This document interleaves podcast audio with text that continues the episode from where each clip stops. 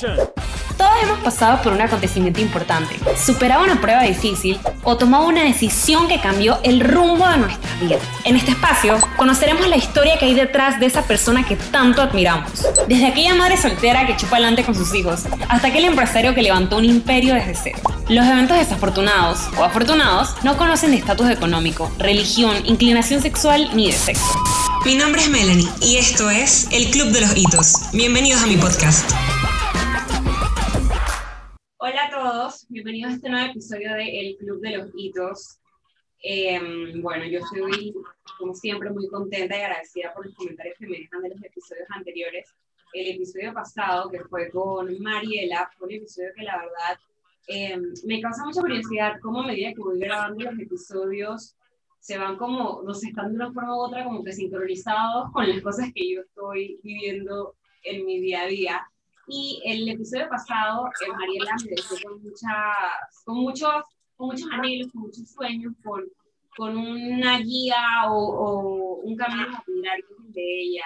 Em, y el episodio de hoy creo que va a tener la misma finalidad, porque justo ayer estaba hablando acerca de lo que era eh, soñar o estudiar o querer hacer algo en la vida y cambiar drásticamente eh, de decisión, eh, a veces la vida la cambia por ti, a veces tú la tomas y en ambas circunstancias me parece súper valiente, porque si la vida decide por ti, es como que aceptar lo que la vida tiene para darte y como quien dice, eh, empoderarte empoderarse de esa situación.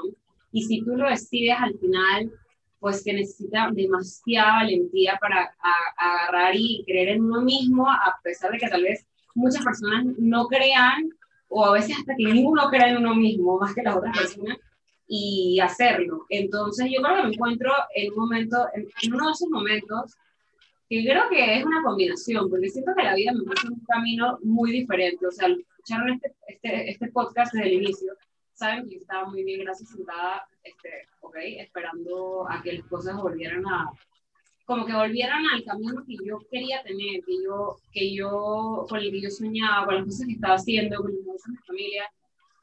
Y como que, mm, como que la vida me dio otra opción, pero simplemente yo no la quería agarrar. Y ahora es como que he decidido como que agarrar otro camino que no sé precisamente dónde me está llevando, pero sé que no tiene nada que ver con lo que estaba haciendo hace un año. Entonces veo como que para atrás y mm, estoy muy feliz con lo que estoy ahorita y con lo que estoy haciendo ahorita. Ayer, casualmente, estaba hablando con mi novio y le estaba diciendo que yo me sentía muy feliz y que era la primera vez que me sentía feliz sin sentirme con miedo de que todo sal estuviera saliendo también. Hay veces que uno, que uno como que siente que todo está saliendo también, como que uno de una vez está pensando como que, como que uno le preocupa, como si uno estuviese hecho para venir a este mundo a sufrir. Y en verdad yo estaba como que, me siento tan feliz, estoy tan feliz porque mi mamá está en Colombia, mis hermanos, su familia, estoy feliz porque mi papá está tranquilo, estoy feliz porque tengo una perrita que es terrible, pero es tan leal y tan fiel a mí, estoy feliz porque por tantas cosas, porque estoy entrenando, porque tengo salud, porque me comienza con salud. Y por primera vez en mucho tiempo que he tenido esa misma emoción, no me he sentido como que, ay, con miedo de que, ahora qué, ahora qué cagada bien. O sea, me he sentido como que tan tranquila y quería compartir ese, ese sentimiento con ustedes. Y bueno, eh, después de esta breve reflexión, eh, creo que estoy tan, tan pensativa porque no he dormido casi y bueno, puede que ya esté alucinando. Pero bueno, aprovechenme, aprovechenme que pocas veces me pongo así de poeta. Eh, bueno, les voy a contar algo. Les voy a contar que de la semana pasada esta semana han pasado demasiadas cosas. Arrancó oficialmente la Gula Sana, que es este camino nuevo que les estoy diciendo que no sé hasta dónde va a llegar, pero Mariela me dejó con muchas metas, con muchos anhelos de cumplir, eh, a pesar de que esto no es como para lo que, oye, uno dice por ahí, esto no era para lo que yo estaba hecha, porque hace un año esto era para lo último que yo estaba hecha. Pero oigan, está saliendo bastante bien, quiero que sepan. La cocina, la cocina me ha dado eh, la oportunidad de compartir mi estilo de vida con varias personas. Y eh, ese es uno de los temas que vamos a hablar el día de hoy, porque detrás de la pasión de la cocina pueden haber muchas cosas, pueden haber herencias, puede haber un legado, puede haber las ganas de compartir con el mundo tus dotes y tu arte culinaria, pueden haber muchas cosas detrás, como puede haber una historia de superación personal, de, de confusión, de desafíos, Y esta es una de esas historias. Em, estoy muy contenta de tener a mi invitada. Yo hace poco descubrí todo lo, lo, lo, revolucionario que había sido en pandemia, porque la verdad es que no me estaba moviendo en ese mundo, a mí me llegaron otras cosas, a mí me llegaron, fueron los, los cursos estos de Coursera y me llegaron los TikToks, pero nunca me llegó esta información, hubiese sido, o sea, hubiese sido completamente distinto, porque algo que yo me dediqué a hacer en pandemia, para los que se acuerdan que yo, yo lo dije aquí en mi podcast, es que me dediqué a que me salieran bien los dulces. O sea, a mí no me cuajaban las gelatinas. Y me salieron por lo menos como ocho dulces que estoy súper orgullosa de ellos. O sea, le hice el cake de cumpleaños a mi tío, a mi mamá, a mi papá, o sea, con fondant, o sea, fondant obviamente comprado, un chocolatísimo, publicidad no paga, pero yo estaba, dije, me, todo me cuajó, el cheesecake me cuajó, todo, o sea, todas las masas, todas, nada, nada se me quemó, nada me quedó crudo, las galletas me quedaban crujientes y todas como que moist por dentro. O sea, todo fue excelente. Ahora sí se puede imaginar que yo hubiese sabido de la existencia de Yarianis en mi vida. No, o sea, yo estaría, estaría contigo estudiando, solamente para que sepas. Bienvenida a Yarianis, mejor conocida por su confianza que ha creado en Instagram, que más adelante por qué digo que fue tan revolucionario.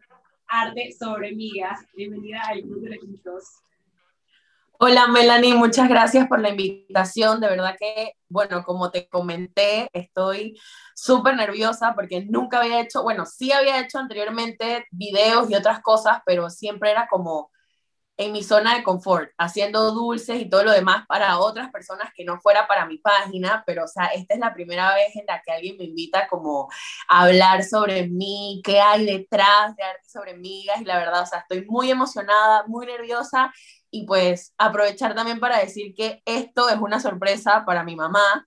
Mami, si estás escuchando esto, te amo mucho y te extraño. Y bueno, voy a llorar. Aquí se vale todo, me encanta. Muchas personas han llorado en el podcast, así que te, te, sumas a la lista. Sí, definitivo. Oye, y a Yanis, y, y, bueno, a tu mami, que yo siempre estoy conversando con ella, le mando videos de Camila, eh, porque ella tiene un perrito, también tiene un pug, tengo entendido. Sí, yo también tengo una pug, se llama Gucci, y tiene tres años, después, bueno, creo que está en el lugar con mi mamá. Son las dos cosas que más extraño, aparte de mi mamá y mi papá y Gucci. O sea, mi familia es la persona que más extraño. Y Gucci está ahorita con mi mamá y me imagino que ella debe estar súper emocionada con, con el tema de Gucci porque le recuerda a mí y todo lo demás. Así que pues sí, tengo una, una Y es igual que Camila, parecen un gato. Ay, sí. Ay, Dios mío. Para los que no saben de qué estamos hablando, pueden hacerme un favor e irme a seguir a la página de Instagram del Club de los Hitos, arroba el Club de los Hitos, para que vean las hazañas de Camila. Pero ni me recuerdo de ella porque está castigada, porque oh, siempre hacen travesuras, no voy a acordarme eso que me. Pero bueno, el, Yarian, para que la gente esté en contexto, tú, ¿dónde vivías? ¿Dónde estás? ¿Por qué extrañas tanto a tu mamá? O sea, como que, hola, ajá, mamá y Ariani, pero ¿por qué? Porque, o sea, ¿dónde estás en este momento? Ok, ahorita mismo me encuentro en Madrid, España. Estoy estudiando un diplomado de pastelería para ser chef pastelera en una de las escuelas culinarias más reconocidas a nivel mundial, que es Le Cordon Bleu, Le Cordon Bleu, como le digan, porque hay muchas maneras de decirle. Em, yo vivía en Panamá, en Chiriquí específicamente, y pues persiguiendo mi sueño, estoy al otro lado del mundo, súper lejos de mi trabajo, de mi familia, de mi tienda, de mi perrita, de todo, pero bueno, eh, aprovechando esta oportunidad eh, única al máximo para regresar a Panamá y llevar todos estos conocimientos que estoy adquiriendo y principalmente cumplir mi sueño y seguir mi pasión. Eh, señores y señoras, quiero que sepan que acaban de escuchar el spoiler más grande de toda la humanidad, pero fue intencional. Así que ahora les voy a decir que hay una historia. Una mini introducción.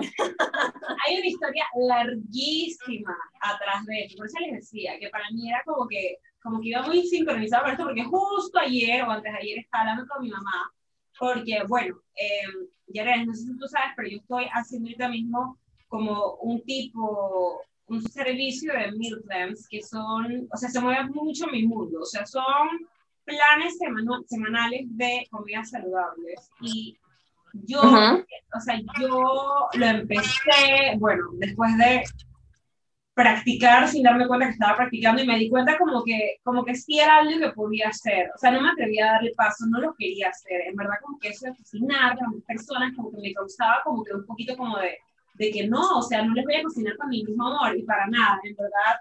O sea, al final es la cocina lo que mueve. Pues sí, llegarle a la gente que uno quiere es un plus para la gente que uno le cocina y para uno, porque sabe que le Exacto. gente que, lo, que uno aprecia y quiere un montón.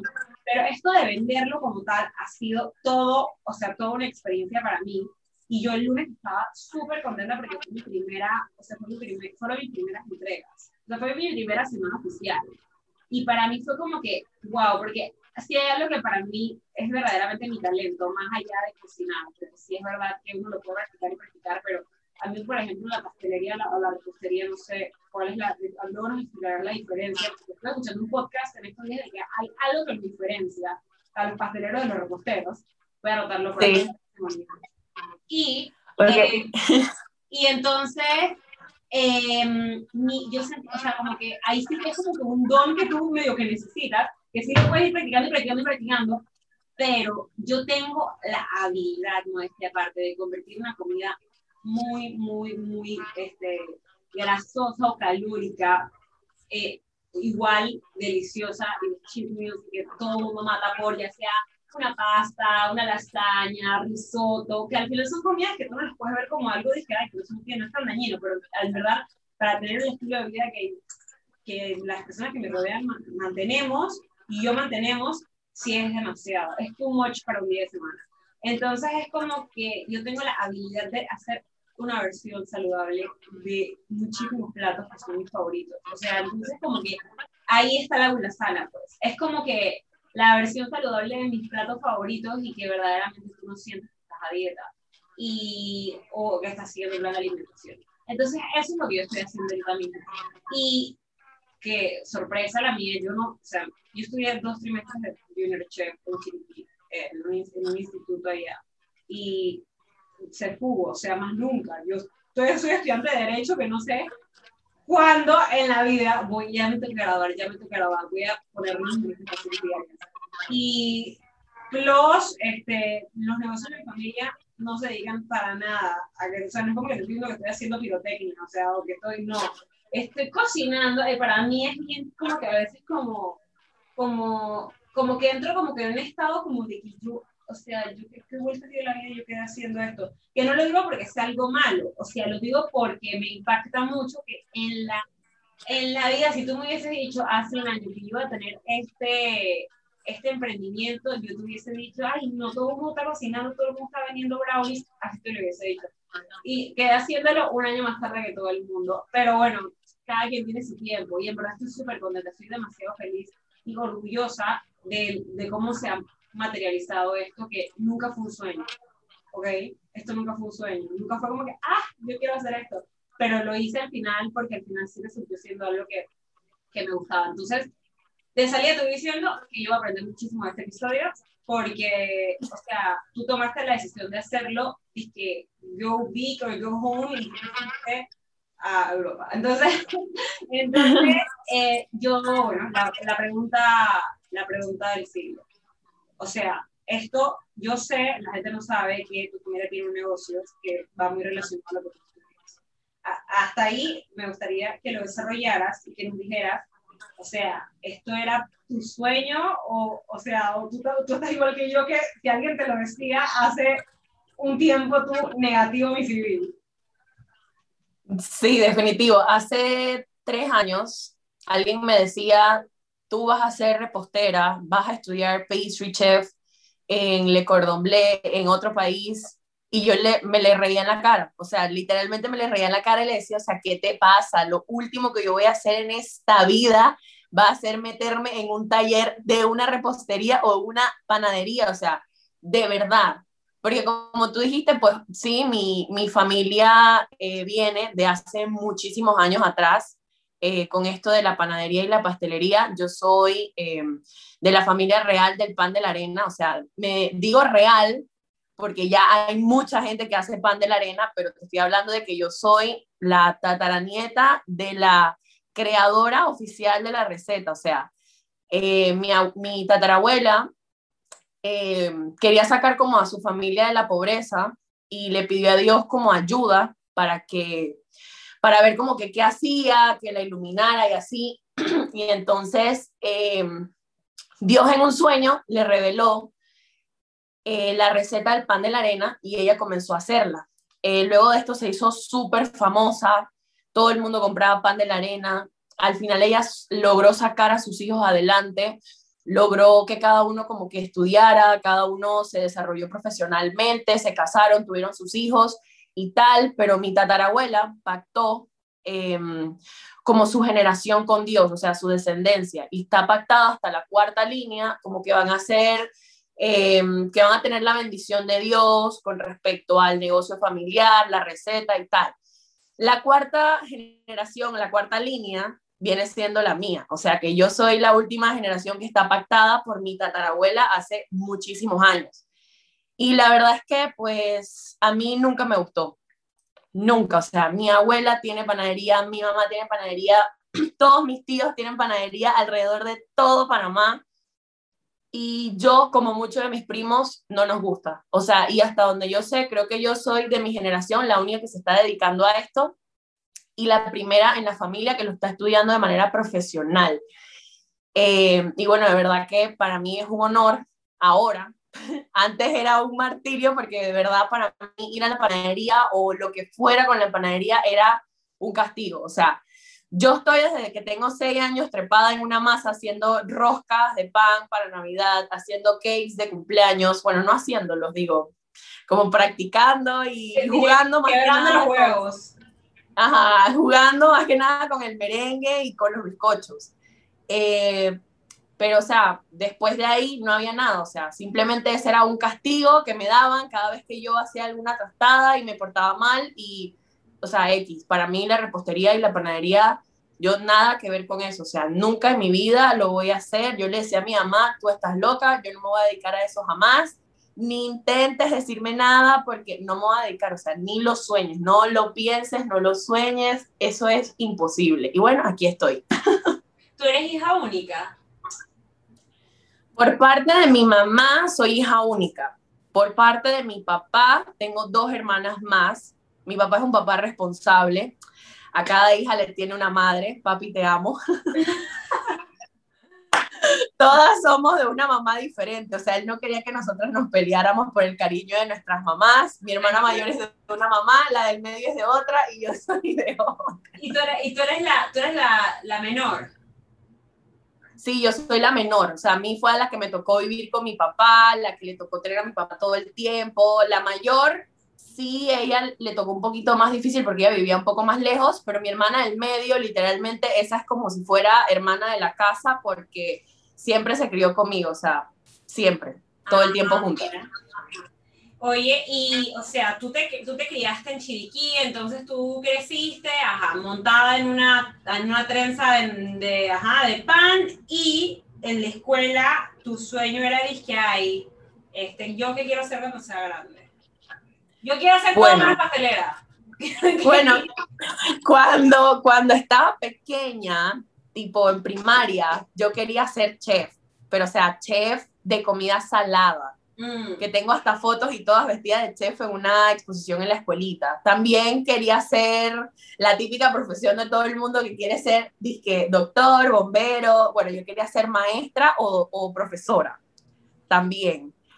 Y luego de esto, cuando entré a secundaria, a mis 13 años, a raíz de una decepción amorosa extremadamente grande para mi edad, yo le dije a mi mamá que a mí me encantaba viajar, que me gustaba mucho conocer, que me gustaba mucho estar montada encima de un avión y que yo me iba a dedicar a estudiar piloto porque yo ya sentía que el amor no era para mí, que yo era un desastre en el amor y que de verdad yo iba a estudiar piloto porque las pilotos normalmente como que no tienen chance para tener vida propia ni familia y así, y las que lo tienen de verdad, o sea, mis respetos porque, wow, eso es una profesión muy, muy, muy, muy, muy demandante. No, total. Y bueno, a la, a la de 2021 sí le puedo contar. En ese momento no le iba a decir, que, oye, igual se puede, pero te quiero comentar que tengo una amiga que ella, ella trabaja como piloto en DHL y tiene a su esposo viviendo en Qatar.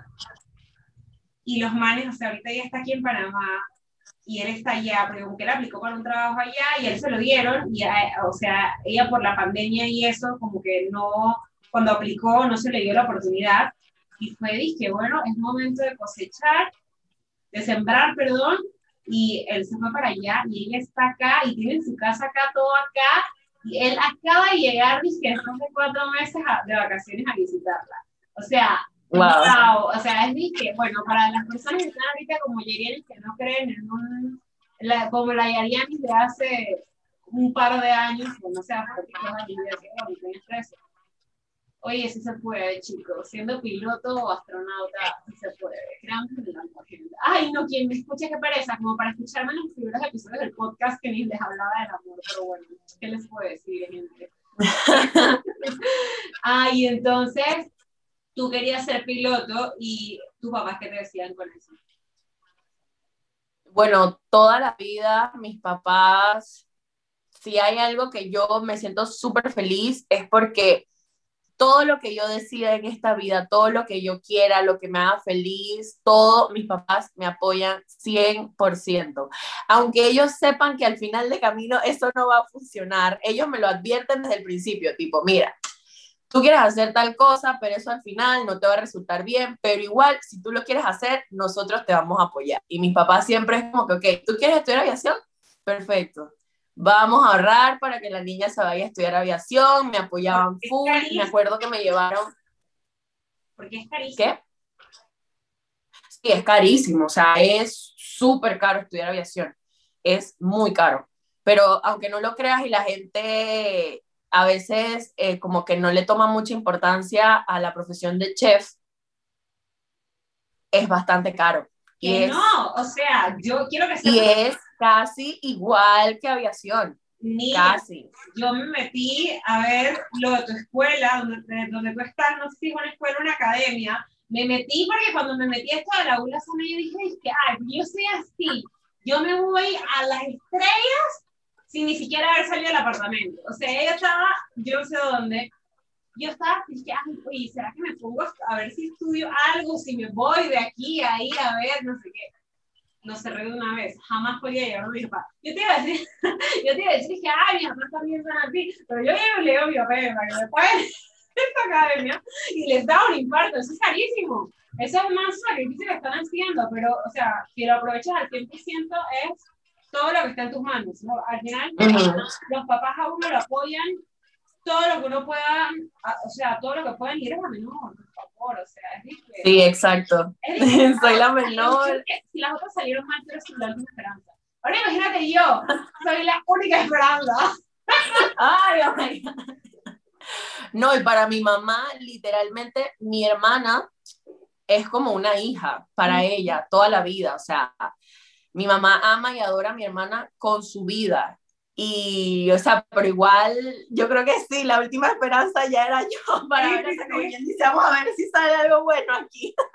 Oye, sí, no, yo estoy clarita de que, de que es bien caro y es bien, bien sacrificado también. Yo tuve, yo tengo una, una tía, porque bueno, tiene, tiene más mi edad, ella también estudió, pero, no, no me acuerdo dónde estudió, mira, no sé si estudió en España también, ella también estudió, este, creo que estudió un año como que chef, no sé si era general o si era algo como que global, y luego como que se especializó en repostería, y ella, o sea, llegó ílica, este, o sea, era un, era un trabajo bien arduo esa carrera, o sea, y, pero qué nice que tuviera la oportunidad de hacerlo ahorita mismo. Quiero contar que sí, o sea, mis papás al final también son muy parecidos en eso. Y uno es bien afortunado, porque mi papá, o sea, mi papá, mi papá y mi una cosa increíble. La verdad es que yo, yo no sé si yo aguantaría una persona tan, tan no, no me voy a decir volátil, voy a decirme soñadora o multifacética, me voy a decir.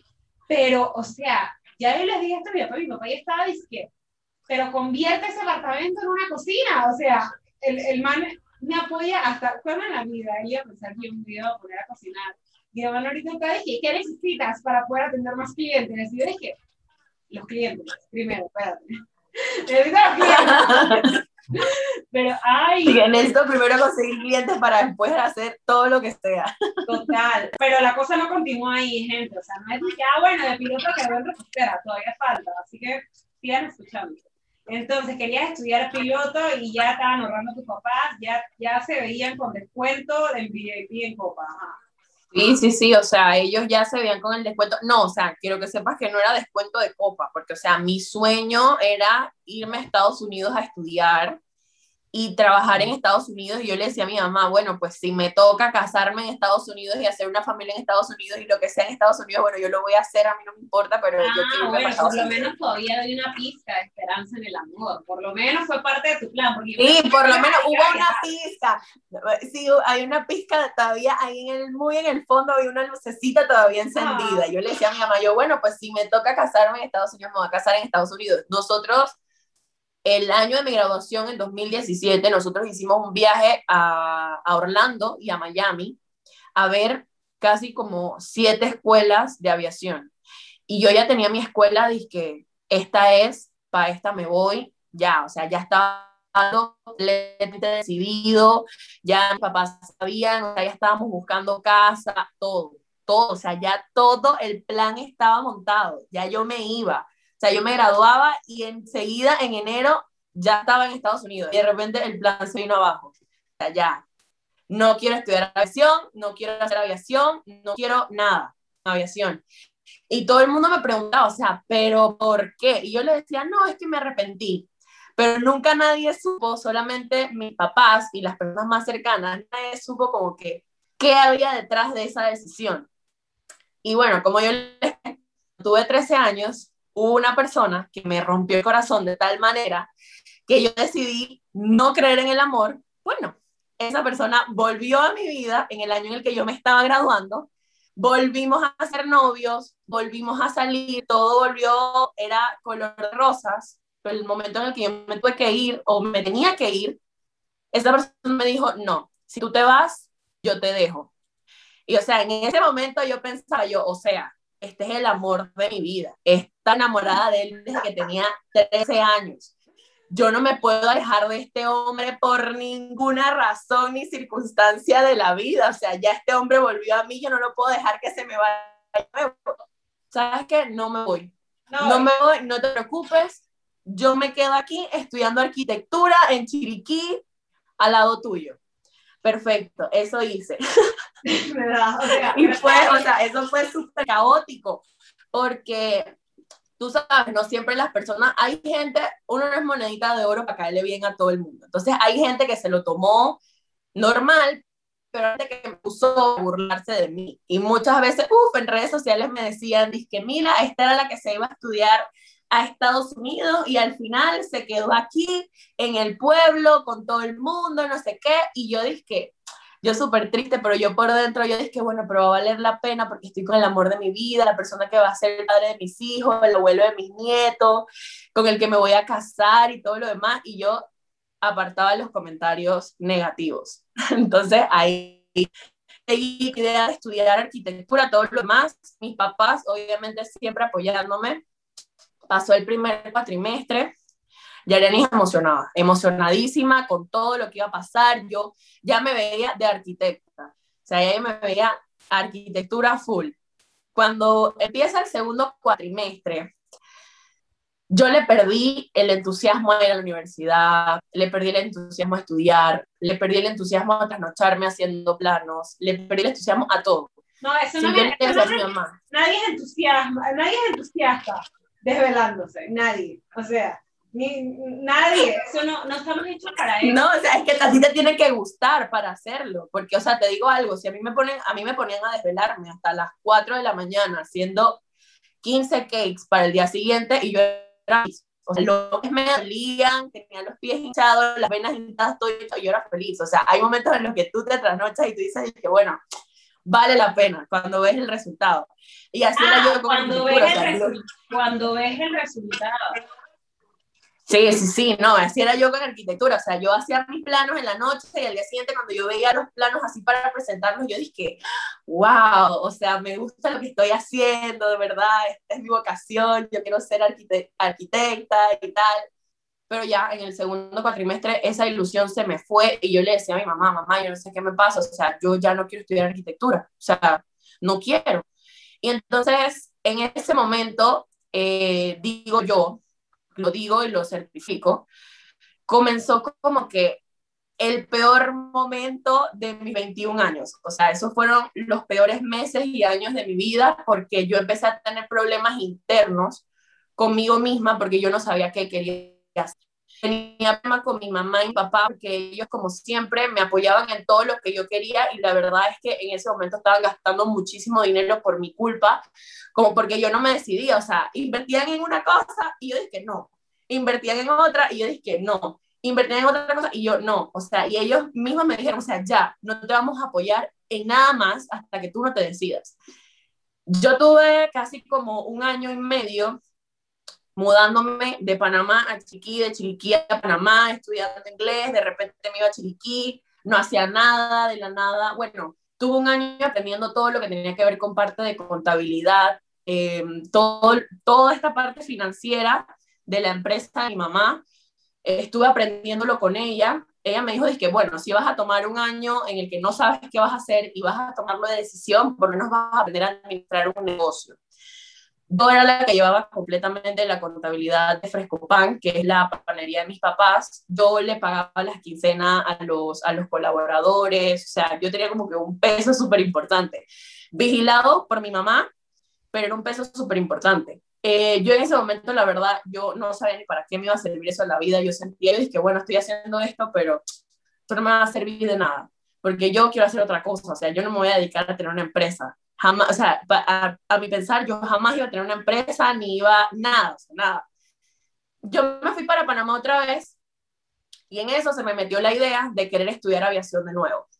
Y dale y Arianis con aviación.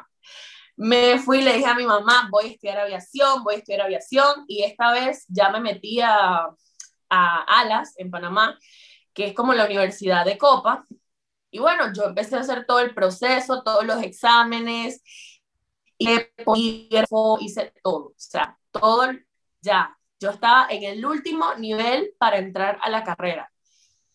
Y cuando estaba esperando la respuesta del examen, o sea, si entraba o no ya a la universidad oficialmente, eh, en esa semana que lo estaba esperando, mis papás fueron de visita a Panamá y yo, yo había analizado muchísimo la situación. Y yo le dije a mi mamá, mamá, o sea, yo tengo aquí ya como cinco días esperando a que el señor Felipe Mota decida emplearme en su, o sea, no emplearme, o sea, meterme a su universidad para emplearme en su compañía, cuando yo tengo una en Chiriquí esperando que yo me decida para administrarla. O sea, ¿qué hago yo aquí? Le dije a mi mamá. Y mi mamá me dijo, bueno, si tú quieres, pues demuéstrame que tú quieres empezar a hacer eso. Y mi mamá me mandaba una mesada, obviamente, eh, cada quincena, y yo de ahí comencé a sacar para pagarme yo misma cursos de repostería.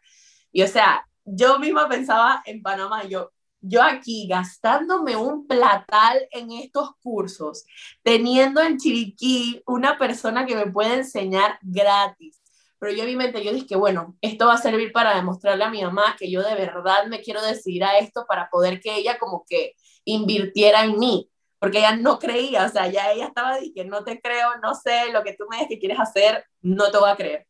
Entonces yo después como de cinco cursos, ya mi mamá vio que de verdad yo quería hacer eso. Ella me dio la oportunidad de administrar, o sea, todo lo que tenía que ver como con atención al cliente cotizar pasteles, todo eso. Y después eh, yo comencé a diseñar pasteles para Fresco Pan, para la panadería de mi mamá. O sea, todo esto que te estoy contando, ni siquiera arte sobre migas, no existía, no estaba ni siquiera por ahí en los planes ni en nada. Yo dije, bueno, le diseñaba los pasteles y tal. Después yo me metí como a trabajar en la panadería, ya iba todos los días, ya era como una rutina más constante. Y en eso, pues, yo le dije a la, a la decoradora, a la repostera, yo le dije, yo, enséñame. Pero sin que mi mamá se dé cuenta. Y yo a escondidas, literalmente, en la panadería aprendí a hacer a empastar un cake, a decorarlo y tal. Y un día simplemente agarré y le mandé una foto a mi mamá y le dije, mami, mira, este dulce lo hice yo. y ahí pues ya como que empezó un poquito mi historia detrás de la repostería y ahí fue donde dio como que un giro total, porque ahí me di cuenta que de verdad me gustaba, porque me levantaba todos los días pensando en eso. Eh, o sea, todo era repostería. Pero obviamente, pues igual me había sentido con arquitectura, igual me había sentido con aviación y yo necesitaba saber que de verdad eso era lo que me gustaba para ya poder, o sea, decidirme por hacer eso.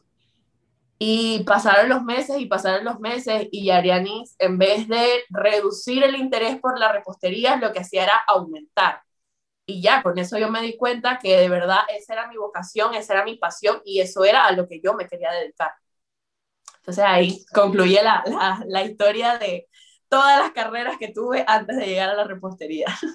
No, y es que está, está, muy, está muy curioso porque al final, pues todo tiene una razón de ser y al final del día te, te ponen las circunstancias que hablan al principio del episodio, que es en lo que la vida te pone en el camino y luego lo que tú eliges, porque si tú no hubieses creído tú primero en ti misma, no podías esperar que más nadie creyera en ti, ¿sabes? Es como, como que al final sí, tenías que demostrarle a las demás personas, pero todo, todo el mundo puede fingir que algo le gusta, o todo el mundo puede, puede ser muy bueno diciendo, ay, sí, yo quiero, o es más, hasta lo que te pudo mover al inicio pudo haber sido, hey, ¿sabes algo? Yo lo que necesito es dinero, que no son las maneras de, mira, cuando yo empecé con el tema de que yo quería involucrarme en el negocio de mi, de mi papá, no era porque me apasionaba todo el tema de la organización de eventos, era porque esta ciudad es demasiado cara. Y ya yo estaba haciendo triatlón y me estaba dando cuenta de que ya no me podía ni hacer las uñas, ni el pelo, ni ponerme mis miles de tratamientos. Yo iba para atrás y yo no me acuerdo, yo no sé cómo yo todas las semanas me iba a poner un tratamiento que me costaba 45 dólares en el pelo. No sé ni cómo, ni con qué descaro lo hacía, porque no era como que yo nadaba ni ahorita que nada, que tengo el pelo todo reventado, me voy a hacer el tratamiento. O sea, era como que yo no entiendo, antes a mí se me multiplicaba el pan, porque yo no entiendo cómo eso sucedía. Y, ¿qué es lo que pasó? Que cuando yo me acerqué a mi papá, que lo conté en uno de los episodios que se llama Mi, mi trayectoria laboral, yo me acerqué a mi papá a decirle, me acuerdo perfecto, estábamos en Chile, estábamos de viaje en de mi mamá, y ese día mi mamá estaba enferma, y fuimos a cenar eh, uno siempre recuerda esas cosas. ¿Te acuerdas cuando tú me contaste justo donde estabas, afuera de la agencia de carros, no sé qué, hablando con tu mamá? Uno siempre te acuerda dónde pasan las cosas que verdaderamente te marcan. Es que esos son, esos son los momentos de la vida que te marcan y de verdad que, o sea, no hay manera que se te olvide. Exacto. Entonces, en este momento de mi vida, yo estaba estresada, como siempre, porque yo vivo estresada. Yo pareciera que tuviese deudas en todos los bancos de Panamá y que, o sea, que tuviese una familia de 10 hijos. Eh, yo estaba sofocada porque yo estaba de que yo necesito ganar plata. Error, porque eso no es que uno lo mueve. Sí, hay personas que les funcionan, pero al final pongo en duda, la verdad, este, qué tanto le han sacado de eso. Porque puede que se hayan sido remunerados, pero emocionalmente no sé qué tan bien les haya funcionado esa fórmula o sea, al final lo que me movía a mí no era como que plata para, ¿sabes? Para darle la mejor vida a mis hijos o a mi marido. No, a mí lo que me movía era plata para cosas materiales, para cosas que quería. Y ese fue el peor error. ¿Qué pasó? Que mi papá con todo el apoyo del mundo me dijo, tú en verdad lo quieres hacer, no sé qué, entonces vamos a poner un negocio, no sé qué, alquiler de pisos. Él está súper emocionado, súper emocionado. Yo también estaba es que súper, que claro que sí, o sea, ya yo veía, dije, casi que se me ponen los billetes de dólares en los ojos este, o sea, de aquí, o sea, voy a ser millonaria. Entonces, ¿Ves que chin, chin, chin, chin, chin, chin, el dinero? Total, total. Entonces, ¿qué pasa? Que fue una pésima motivación. Todo me salió mal, no mal. Todavía están las, las pistas, todavía están ahí salvables, pero no fue la motivación correcta. Al final sí subieron pisos, pero lo que me movía eso no era verdaderamente una pasión. ¿Qué pasó? Que fue después, cuando a mí me tocó cargar con unos eventos, porque me quebró el pie, que yo genuinamente sentí la pasión de lo que era la logística de organizar un evento, de, de buscar proveedores, las cotizaciones, de buscar aprobaciones del cliente, de llegar el día antes del evento, mandar un plan de trabajo para el día siguiente, coordinar que todo estuviera en el lugar, o sea, hacer un evento para 500 personas, o sea, yo, o sea, es que el rush que yo sentí de, yo no dormí como por cinco días en la semana de ese evento, y cuando yo estuve allá, yo sola, que yo para estaba, que era un evento súper importante, y yo sentí la satisfacción de que todo salió 10 de 10. Fue esto es lo, a lo que yo me quiero dedicar, yo quiero hacer esto. y bienvenido COVID-19. Ah. o sea, más nunca, más nunca hubo un evento. Entonces aquí estoy. Entonces llevaba un año esperando que vinieran los eventos nuevamente. Y hay eventos, pero mi papá, o sea, todo lo hace remotamente la verdad es que no hay necesidad de irme a exponer, a buscar lo que no está quieto. Ah, muchas cosas. Mm, o sea, no, no, no está la posibilidad en este momento. Entonces es como que... Pero ahí fue donde me di cuenta qué es lo que verdaderamente te mueve y uno lo tiene que sentir. O sea, uno, uno no lo puede disfrazar. O sea, tú no puedes no puedes forzar algo que simplemente no te nace. Por más que haya gente que quiera estudiar una carrera porque lo mueve la plata, lo mueven otras cosas, te puede salir muy bien durante un tiempo, pero tarde o temprano existe la posibilidad de que vayas a tener que tomar decisiones aún más difíciles, porque ya cargas, ya cargas en tu maleta de vida el peso de que estudiaste una carrera, hiciste una inversión, tu familia invirtió no sé qué, no sé cuánto, o sea, una cosa que en verdad eh, pudiste haberlo hecho distinto, pero al final algo te tenía que venir encima. Y... Sí, exacto. ¿Sabes qué? Interrumpiéndote, ahora que dices eso de que cuando a ti misma te tocó ir y de carne propia, y tú te diste cuenta como que me gusta, eh, luego de que yo aprendí a hacer cakes, o sea, literalmente yo estuve como dos semanas aprendiendo, pero full literalmente después, una semana después de que yo aprendí a hacer cakes, que ya aprendí a hacer todo, se va a la repostera principal de Frescopan de vacaciones. Mi mamá estaba em, incapacitada por, porque ella tiene un problema en, en, el túnel de metacarpio con su mano y ella no puede hacer cakes y hay muchas cosas que no puede hacer, así que ella no podía ir a trabajar.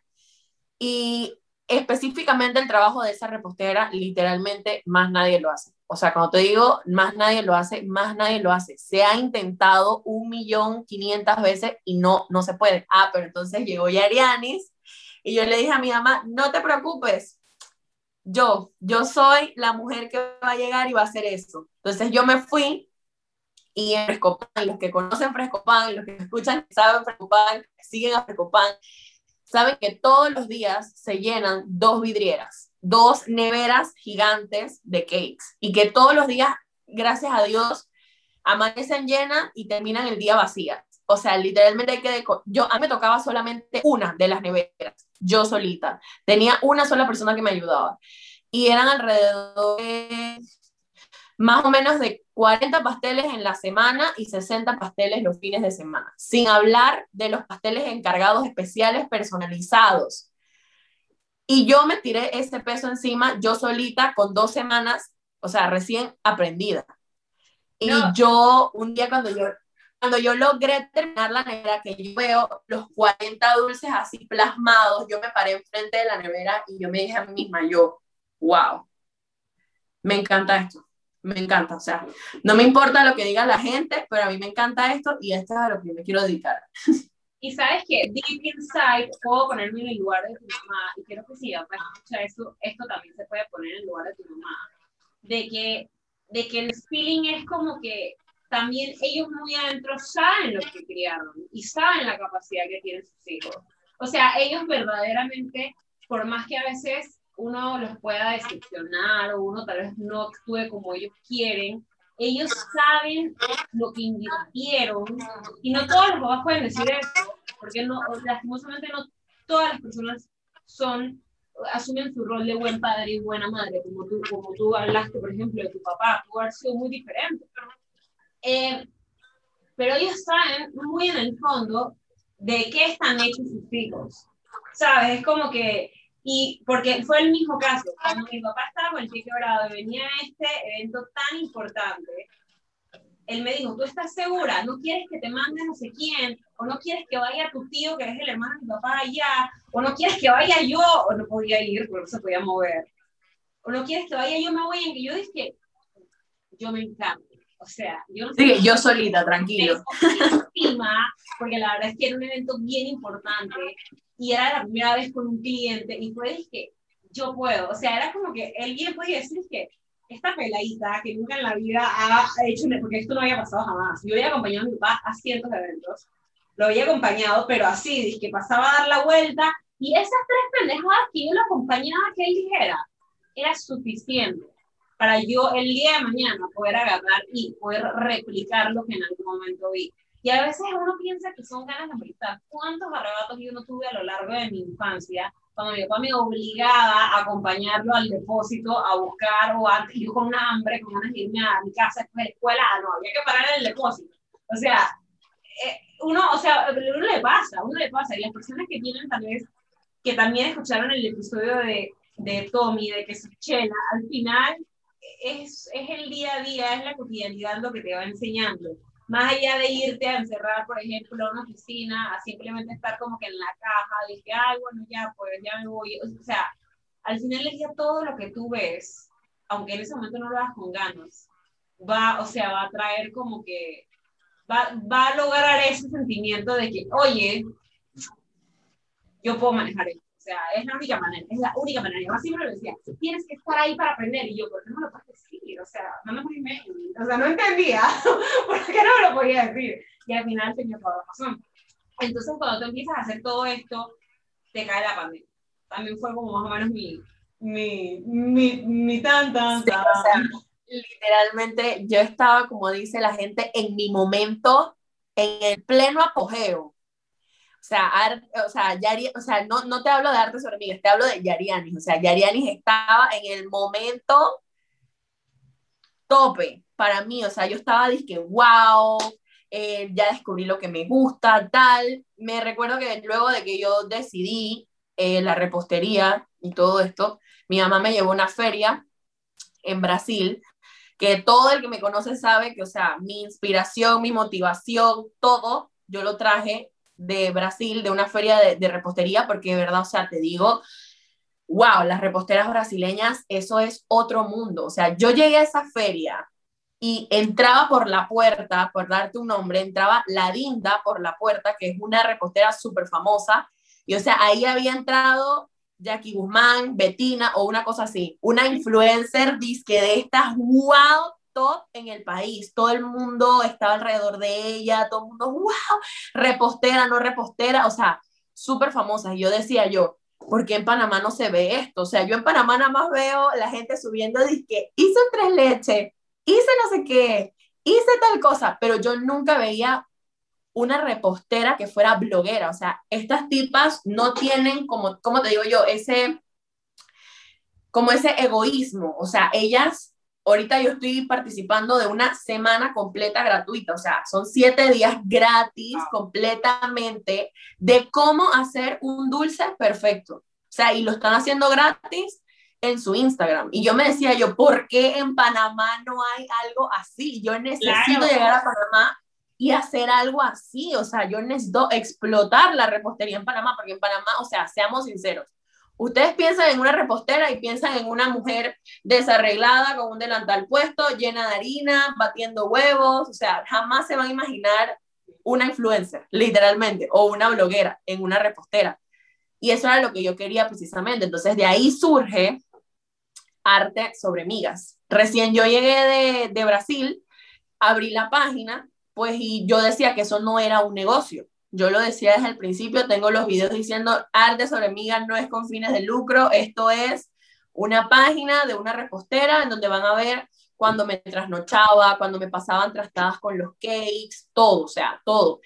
Em, y precisamente, bueno, en ese momento cayó la pandemia y ¡zas! Yarianis dice, ok, ¿y ahora qué voy a hacer? La panadería de mis papás cerró, ya no podía grabar mis, mis videos haciendo cakes, ya no podía hacer cakes para grabar mis trastadas, ya no me trasnochaba haciendo cakes, así que ya no tenía, o sea, yo estaba como que, ¿y ahora qué hago? Si ya no tengo contenido para grabar, no tengo contenido para subir, ¿qué hago ahora? Entonces, la primera semana de la pandemia yo la pasé en ese en esa incertidumbre de qué hago ahora, qué hago ahora.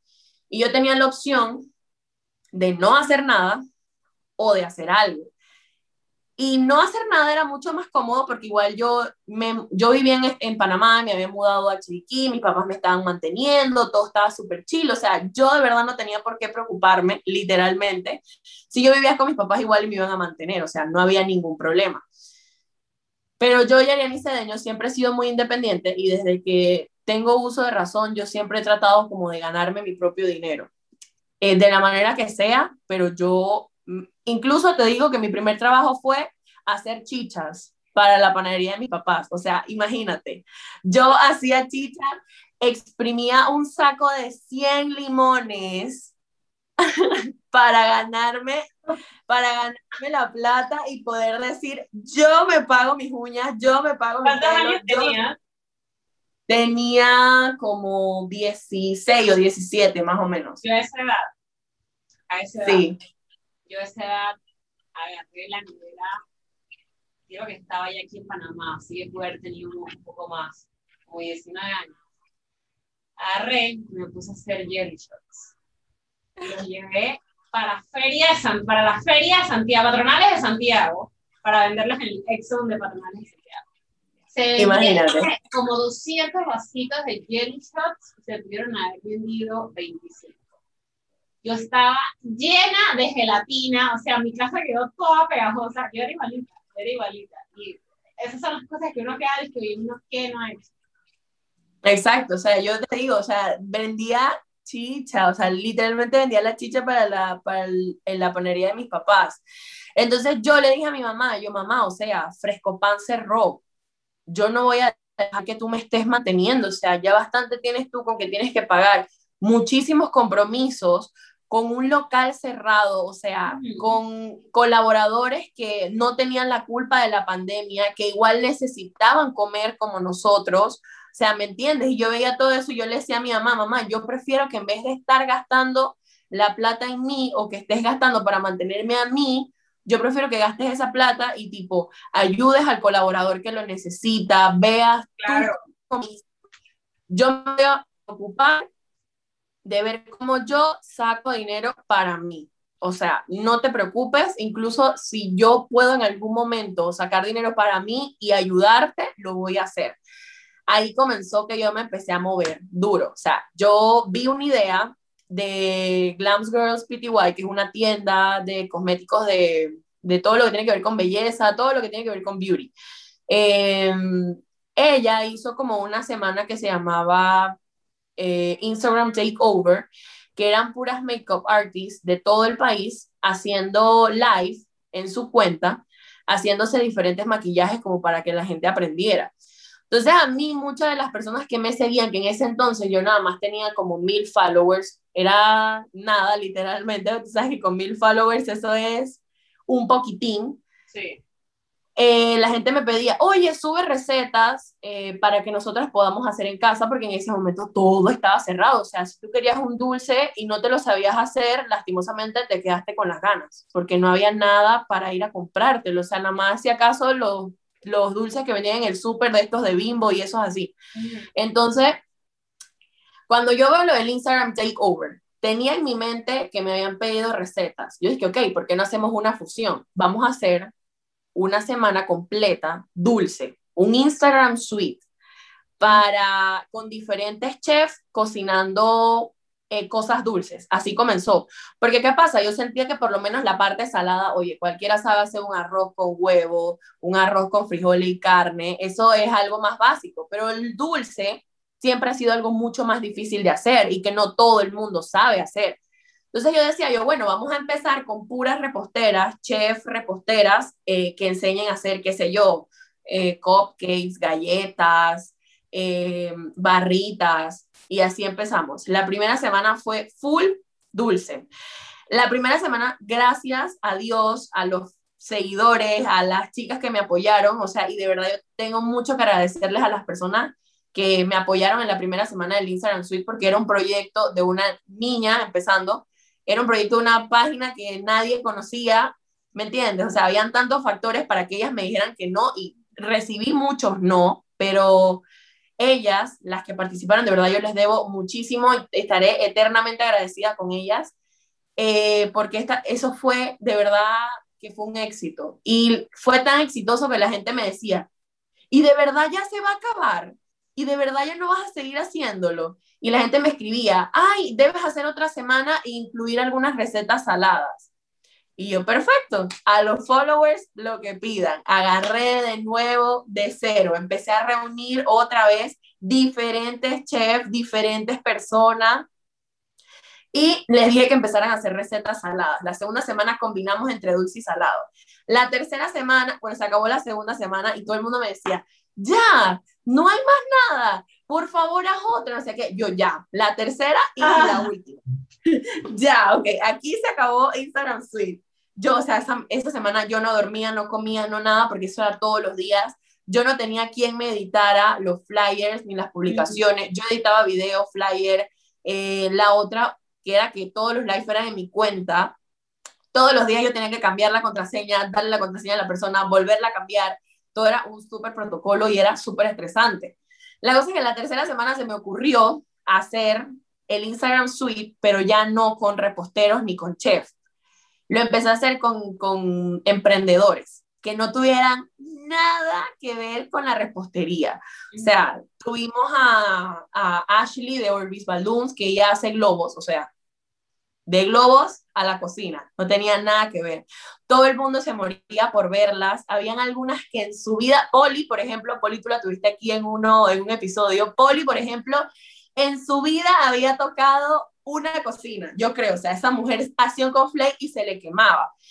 Y a mí me encantó ver esa semana, te digo que de las tres semanas esa fue mi favorita porque me encantó ver cómo cada una superaba su reto de, y su miedo de cocinar o su miedo de encender un horno, su miedo de encender una estufa y verlas como, por ejemplo, Poli hizo unos camarones con coco y una salsa de mango, pero o sea, la mujer se esmeró, quiero que sepas, o sea, ella consiguió coco, consiguió un coco, le puso, o sea, eso fue un espectáculo, de verdad. La voy a, molestar, le voy a decir. No, sí, sí, sí, ella, tiene, su lado de chef, quiero que sepas, ahí muy oculto porque le quedó súper bien. Y hay otra que en su vida había tocado la cocina, su mamá es repostera y es chef, y ella es fitness, es, ella, bueno, no sé si la conoces, se llama Dilian Jurado, ella es fitness, ajá, bueno, Dilian en su vida. La mamá de ella es chef. No sabía.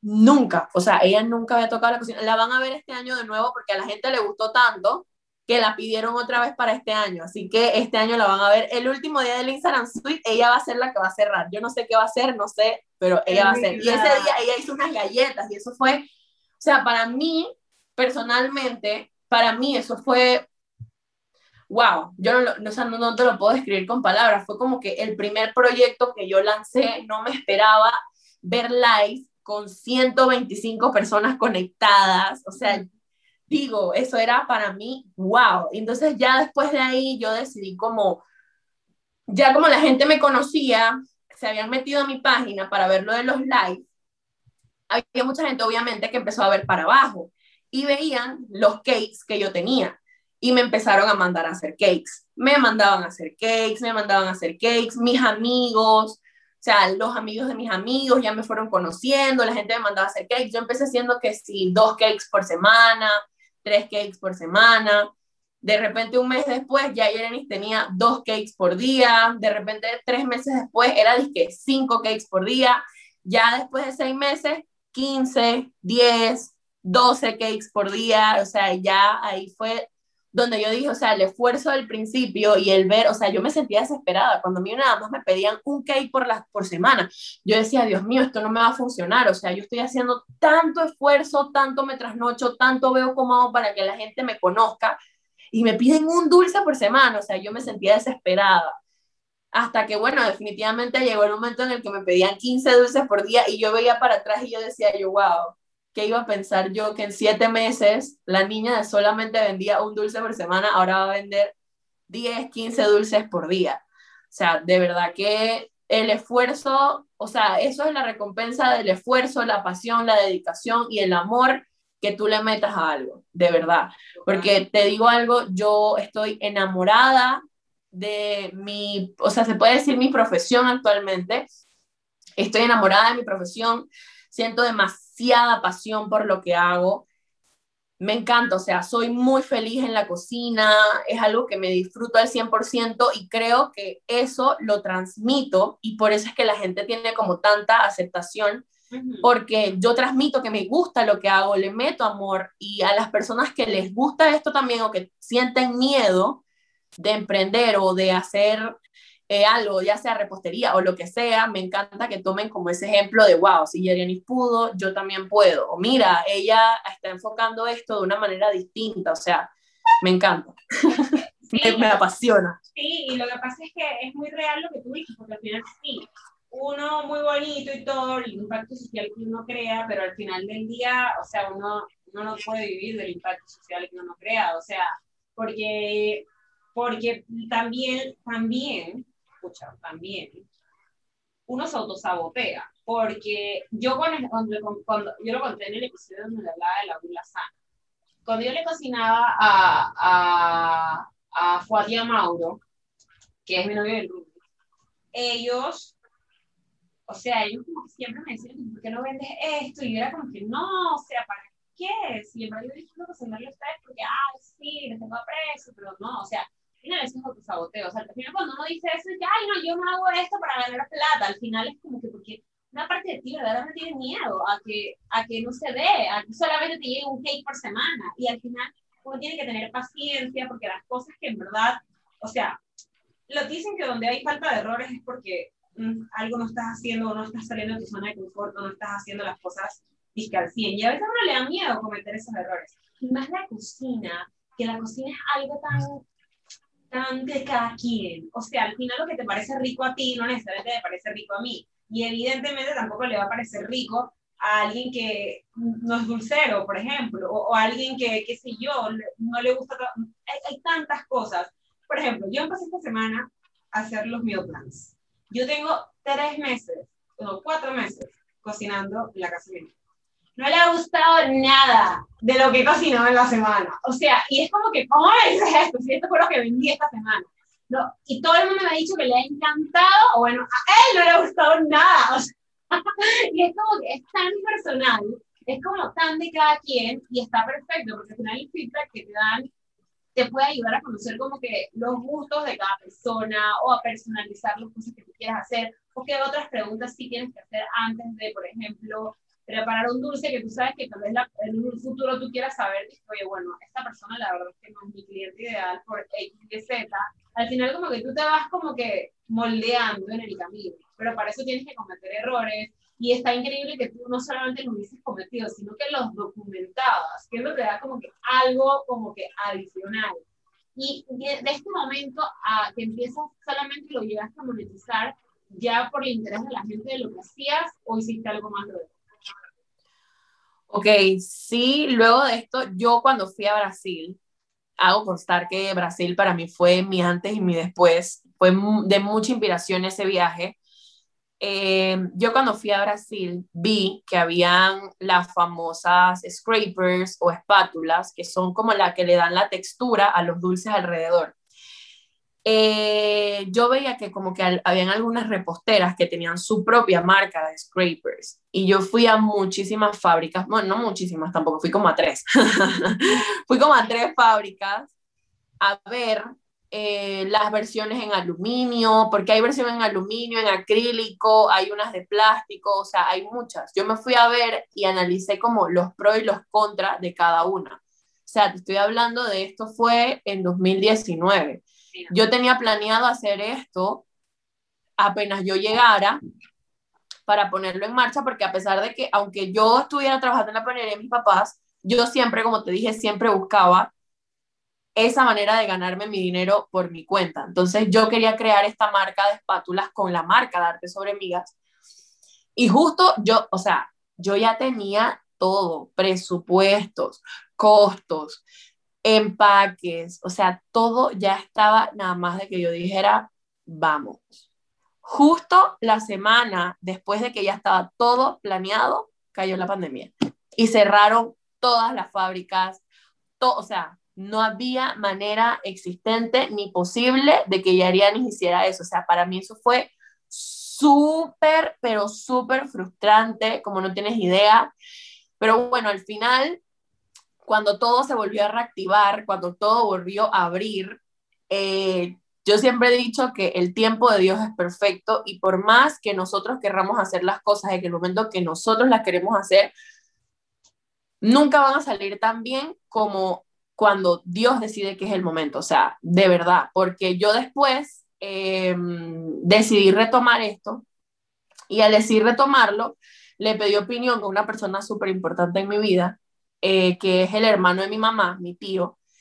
Eh, yo le pedí la opinión a él porque él, tiene, él anda mucho en eso, en ese mundo de, de impresiones, banners, acrílico y todo eso. Y yo le dije a él, yo, mira, necesito que me ayudes y me digas si con esta persona que lo estoy haciendo está bien o tú me recomiendas buscarme otra. Él me dijo, yo te recomiendo buscar mínimo unas dos o tres opciones más.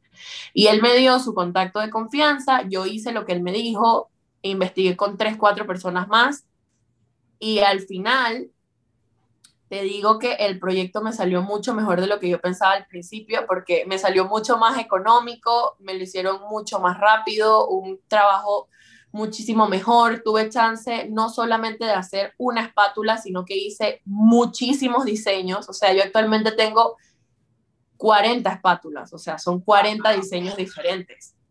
Yo empecé con dos porque quería ver como la aceptación de las personas y vi que estaba, se estaba aceptando tan bien que ya decidí sacar el resto de modelos y literalmente en un solo día agarró Arte sobre Amigas Tienda y subió de que, ¡buf! 40 modelos. De dos pasamos a 40.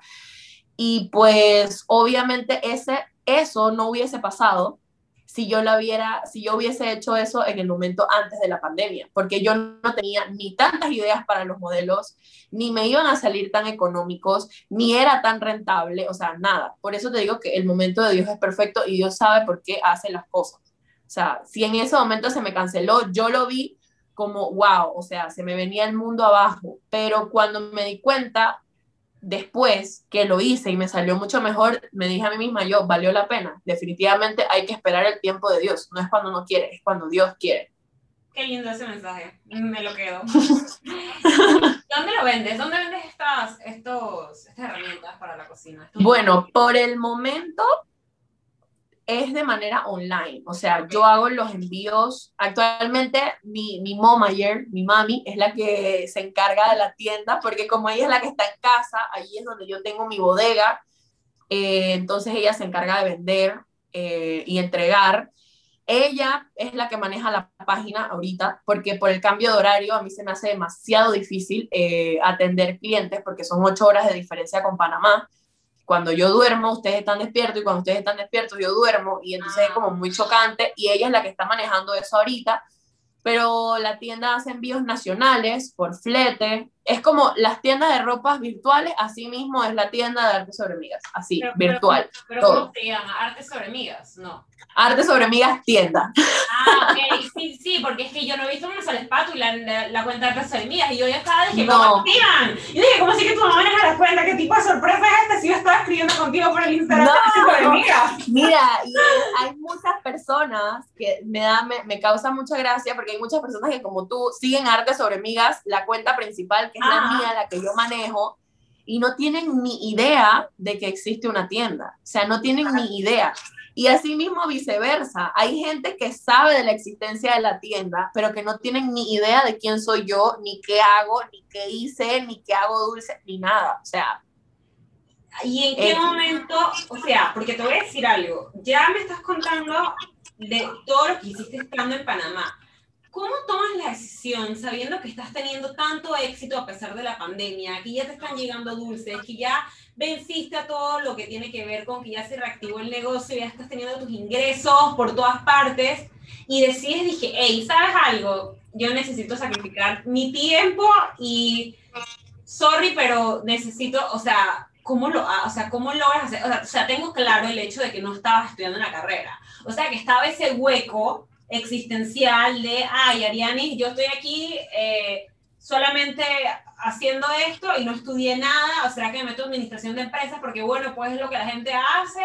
O sea, ¿cómo tomas la decisión de que, hey, ¿sabes algo? Sí, las cosas están marchando, pero voy para adelante. ¿Cómo, o sea, cómo sigue esa decisión? Ok, el plan de estudiar estaba antes de la pandemia. Yo decidí estudiar en ese transcurso de octubre, no miento, de junio de 2019 a octubre, más o menos, yo tomé esa decisión de estudiar ya profesionalmente.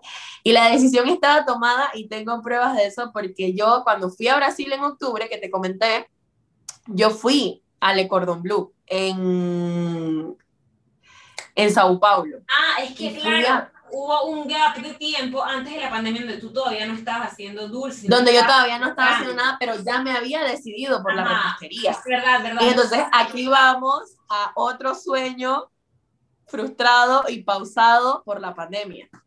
Cuando yo me iba, o sea, yo me iba en marzo del 2020 y pandemia. Hay muchos yo me iba en, en este episodio. Yo iba a, o sea, yo iba a, o sea, y yo, y tal, o sea, y, o sea, la pandemia fue algo, o sea, ya te estoy costando tres cosas frustradas por la pandemia, pero que te digo algo, o sea, la pandemia ha sido muy mala para algunos y muy buena para otros, porque todo depende de cómo tú tomes la situación.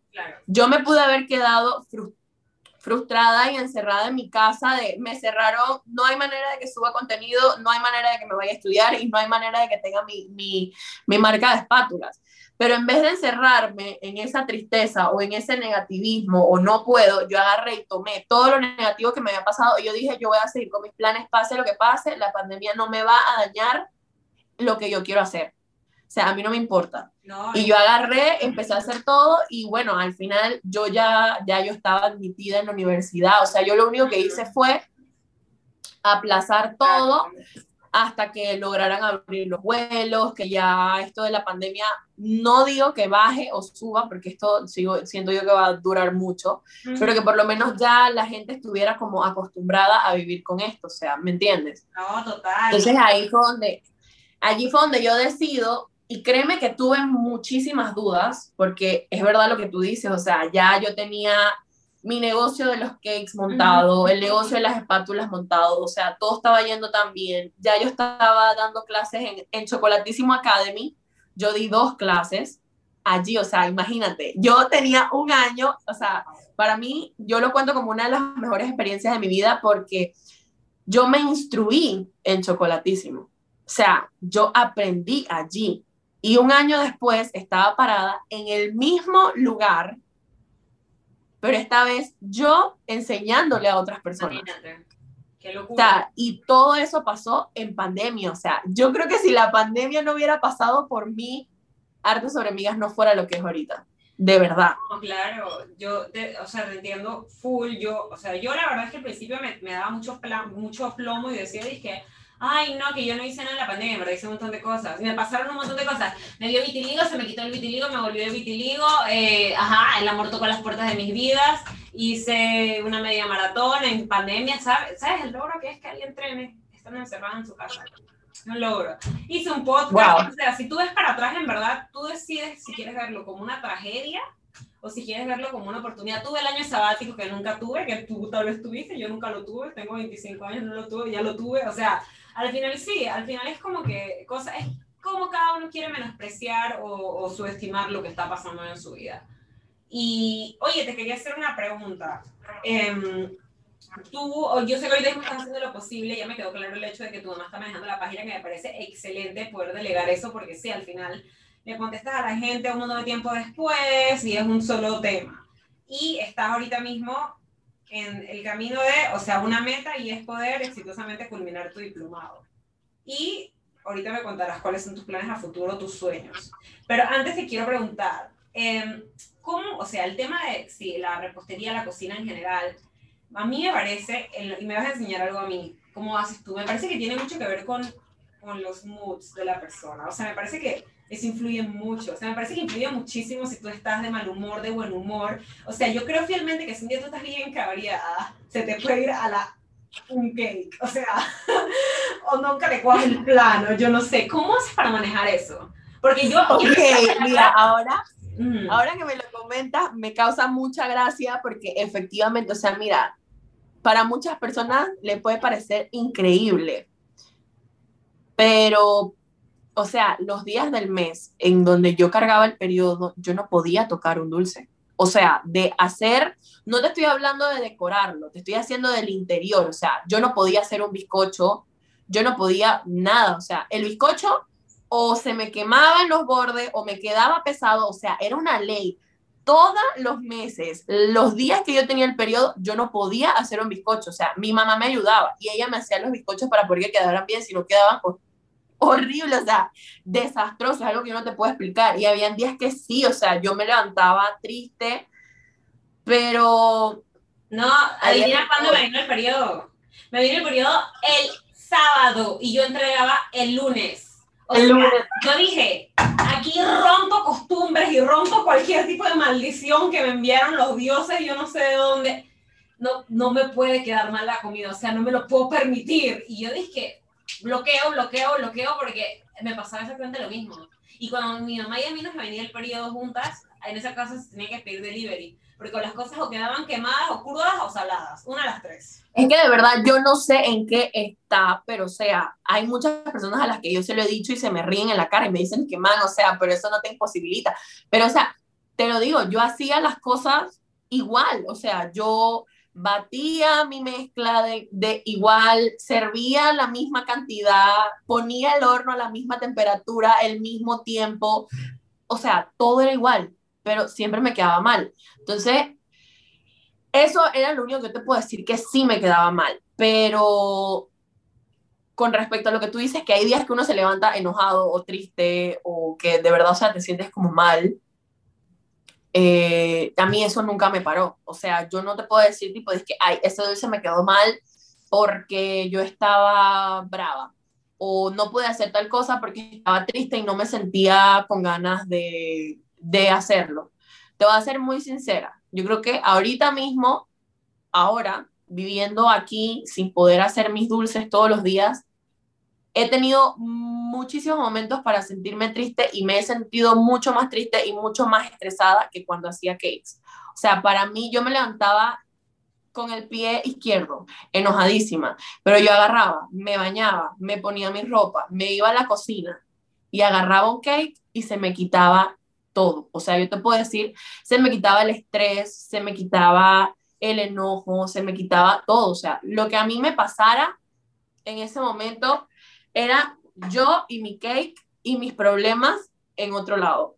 Pero, o sea, nunca fue porque es que a mí me gusta, o sea, ese, me gusta lo que hago. Y al gustarme lo que estoy haciendo, siento que dejo a un lado todas las cosas negativas, de verdad. O sea, es algo que solo te lo puedo explicar así porque claro. nunca me pasó. O sea, de la única manera, aparte, que yo dejé de hacer un cake, o sea, que yo me recuerde que yo te digo que yo le dije a mi mamá, mamá, házmelo o mamá, ayúdame, porque nunca lo hago. O sea, yo recurrir a mi mamá es muy difícil, muy difícil, te lo puede decir mi mamá. O sea, lo último que yo hago en esta vida es pedir, mamá, ayúdame. O sea, no me gusta. Muchas personas me decían, ay, pero tus cakes quedan bonitos porque tu mamá te los hace. O sea, tú no tienes idea del enojo que a mí me daba eso. Yo dije, Dios mío, yo hago mis cakes. Y otras personas me decían, tú tienes el éxito que tienes porque tu mamá tiene una panadería.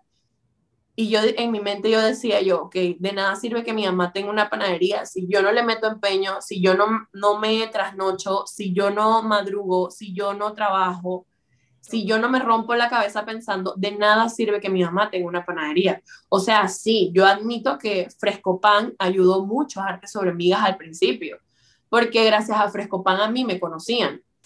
Pero, o sea, después de Fresco Pan, yo, yo creé mi propia identidad, yo creé mi propio negocio, que tiene que ver mucho con el negocio de mi mamá, sí, pero está adaptado a mi estilo, o sea, y es como my business. Y por eso es que te digo que no me gusta como estar ahí en eso, mamá, ayúdame, mamá, hazme, mamá esto, mamá lo otro. Pero sí hubieron momentos en los que yo te digo que tuve que recurrir a mi mamá, momentos como ese, de cuando cargaba el periodo, y tenía que recurrir a mi mamá. Un día estaba intoxicada, o sea, Melanie, intoxicada, que te digo, intoxicada, que yo no me podía ni mantener de pie. Y ahí estaba Yarianis con su dulce enfrente, así y tres más en la nevera esperando por mí. Y yo estaba pálida, pero cuando te digo pálida, yo no tenía color, a mí no me animaba ni la música, pero ahí estaba yo dándole a los dulces. Y mi mamá llegó y me dice, niña, por Dios, no vas a tocar un solo dulce más, vas, te tomas la pastilla y te acuestas, y yo voy a terminar de hacer lo demás porque te vas a desmayar ahí.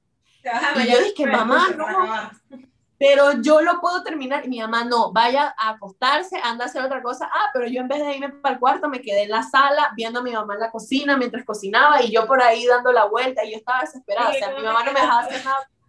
Pero yo por ahí dándole la vuelta, vigilando que todo estuviera bien. Y la otra vez que me tocó pedirle auxilio a mi mamá, fue hospitalizada, o sea, porque ya, ya Ariani sufrió un, sufrió un colapso porque no comía a tiempo, comía súper mal, no dormía lo suficiente, tuve un cuadro de gastroenteritis y aparte de eso yo tengo úlceras en el estómago, entonces todo eso se revolvió y Yerenis explotó, colapsó, quedó en el hospital y entonces ahí yo dije, mami, ¿me puedes hacer los pasteles? Gracias. y que no me queda otra, así que porfa. Estuve hospitalizada, creo que fueron tres días, más o menos. Y mi mamá tuvo que hacer los dulces los tres días. Ay, bueno, es que sí, la salud igual es muy importante. Hay, hay que encontrar el balance, pero bueno, de, alguna manera u otra, la vida te enseña a hacer lo que quieras o no, como en esa ocasión, por ejemplo.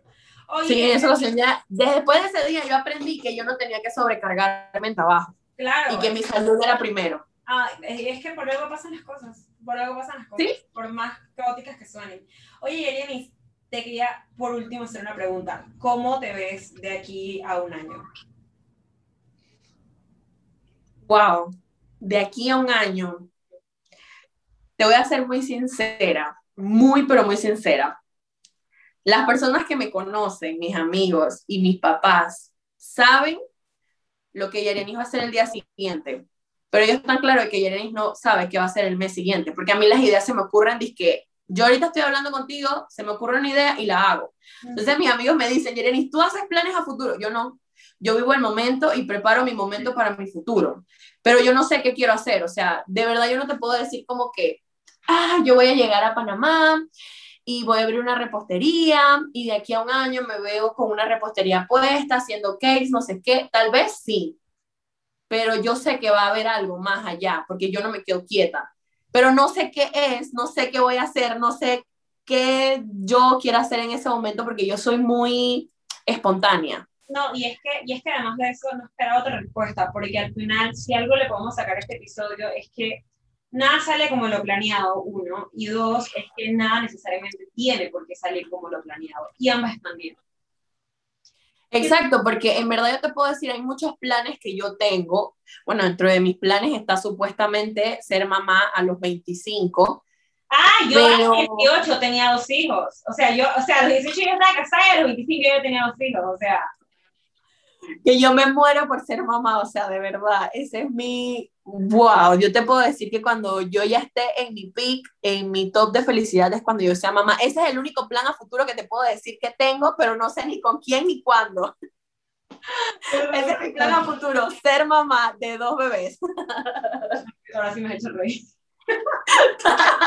Porque es que no te puedo decir otro plan, de verdad, o sea. No, y está perfecto que yo, me, que yo te digo, yo soy súper espontánea y mira, el chico que me hace, el que es mi productor audiovisual, me dice, con Yarianis hay que estar preparado siempre, porque yo lo llamo de repente a la una de la mañana. Acabo de soñar y tengo una idea y quiero hacer esto para mañana. Y él dice, ok, está bien, vamos a hacerlo. Y así mismo soy con, con, con, una de mis mejores amigas, la llamo y le digo, man, se me acaba de ocurrir esto, esto, esto y esto.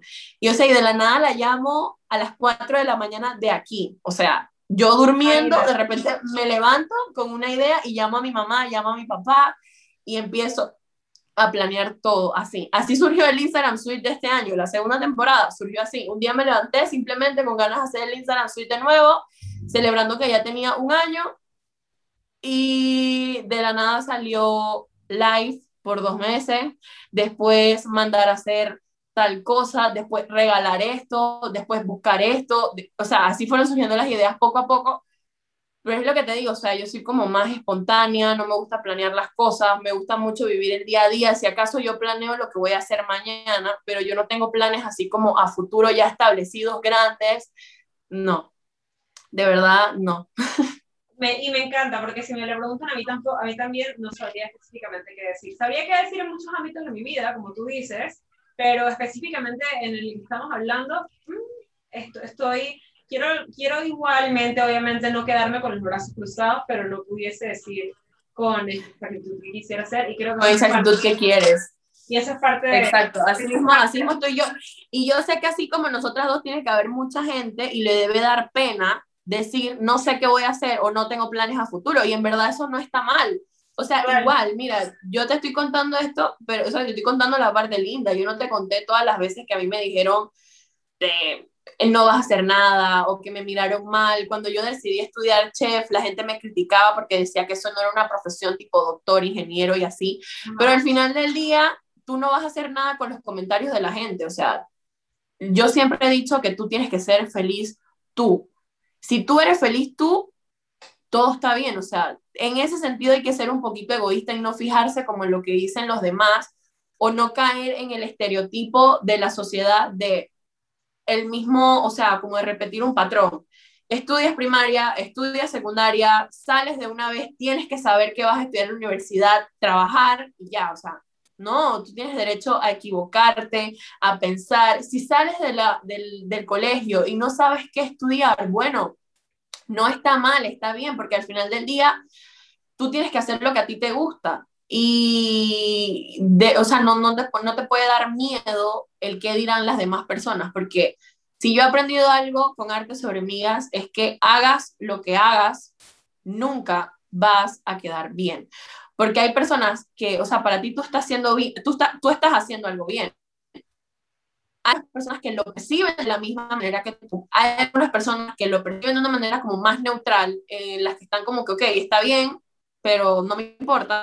Y está el otro porcentaje de las personas que te dicen lo que estás haciendo está mal. O sea, y tú tienes que aprender a vivir con eso. Y al final del día tienes que ignorar todos esos comentarios y ser feliz tú mismo. Y ponerte a ti primero, poner tu salud primero, tu felicidad primero, tu familia primero y muchas cosas primero antes que el comentario de la gente, porque eso siempre va a estar. Hagas bien o hagas mal, siempre van a haber malos comentarios yo soy la seguidora ideal, yo soy esa neutral. Me, a mí verdaderamente da igual lo que la gente haga de hacer en redes sociales. Así yo no le pago la data a nadie que yo sepa, me la pagan a mí, ahora voy a venir a pagársela a alguien, así que me encanta ese mensaje que acabas de dejar. Y quiero dar las gracias por ser parte de este proyecto que sigue siendo de impacto social y espero que toque muchísimas vidas como ha tocado la mía y bueno, este, espero que tu mami y todas las personas que escuchan el Club de los Gritos lo hayan disfrutado mucho y se hayan quedado con todas las enseñanzas que nos acabas de dejar. De verdad que muchísimas gracias a ti por la invitación, estoy súper feliz de estar aquí y de verdad que así como mi mamá, yo también soy una oyente fiel del Club de los Hitos y todos sus episodios literalmente los he escuchado, me encanta mucho lo que haces te felicito por esto porque es algo súper diferente y pues, ¿qué más te puedo decir? Que sigas adelante con, con esto del Club de los Hitos porque verdad para mí es súper chévere escuchar la experiencia de, de otras personas y ahora que me ha tocado estar aquí contigo, pues es de verdad que súper espectacular. Y de verdad que muchísimas gracias por esta invitación. Nos vemos la próxima semana en el Club y de nuevo, Yariani, muchísimas gracias.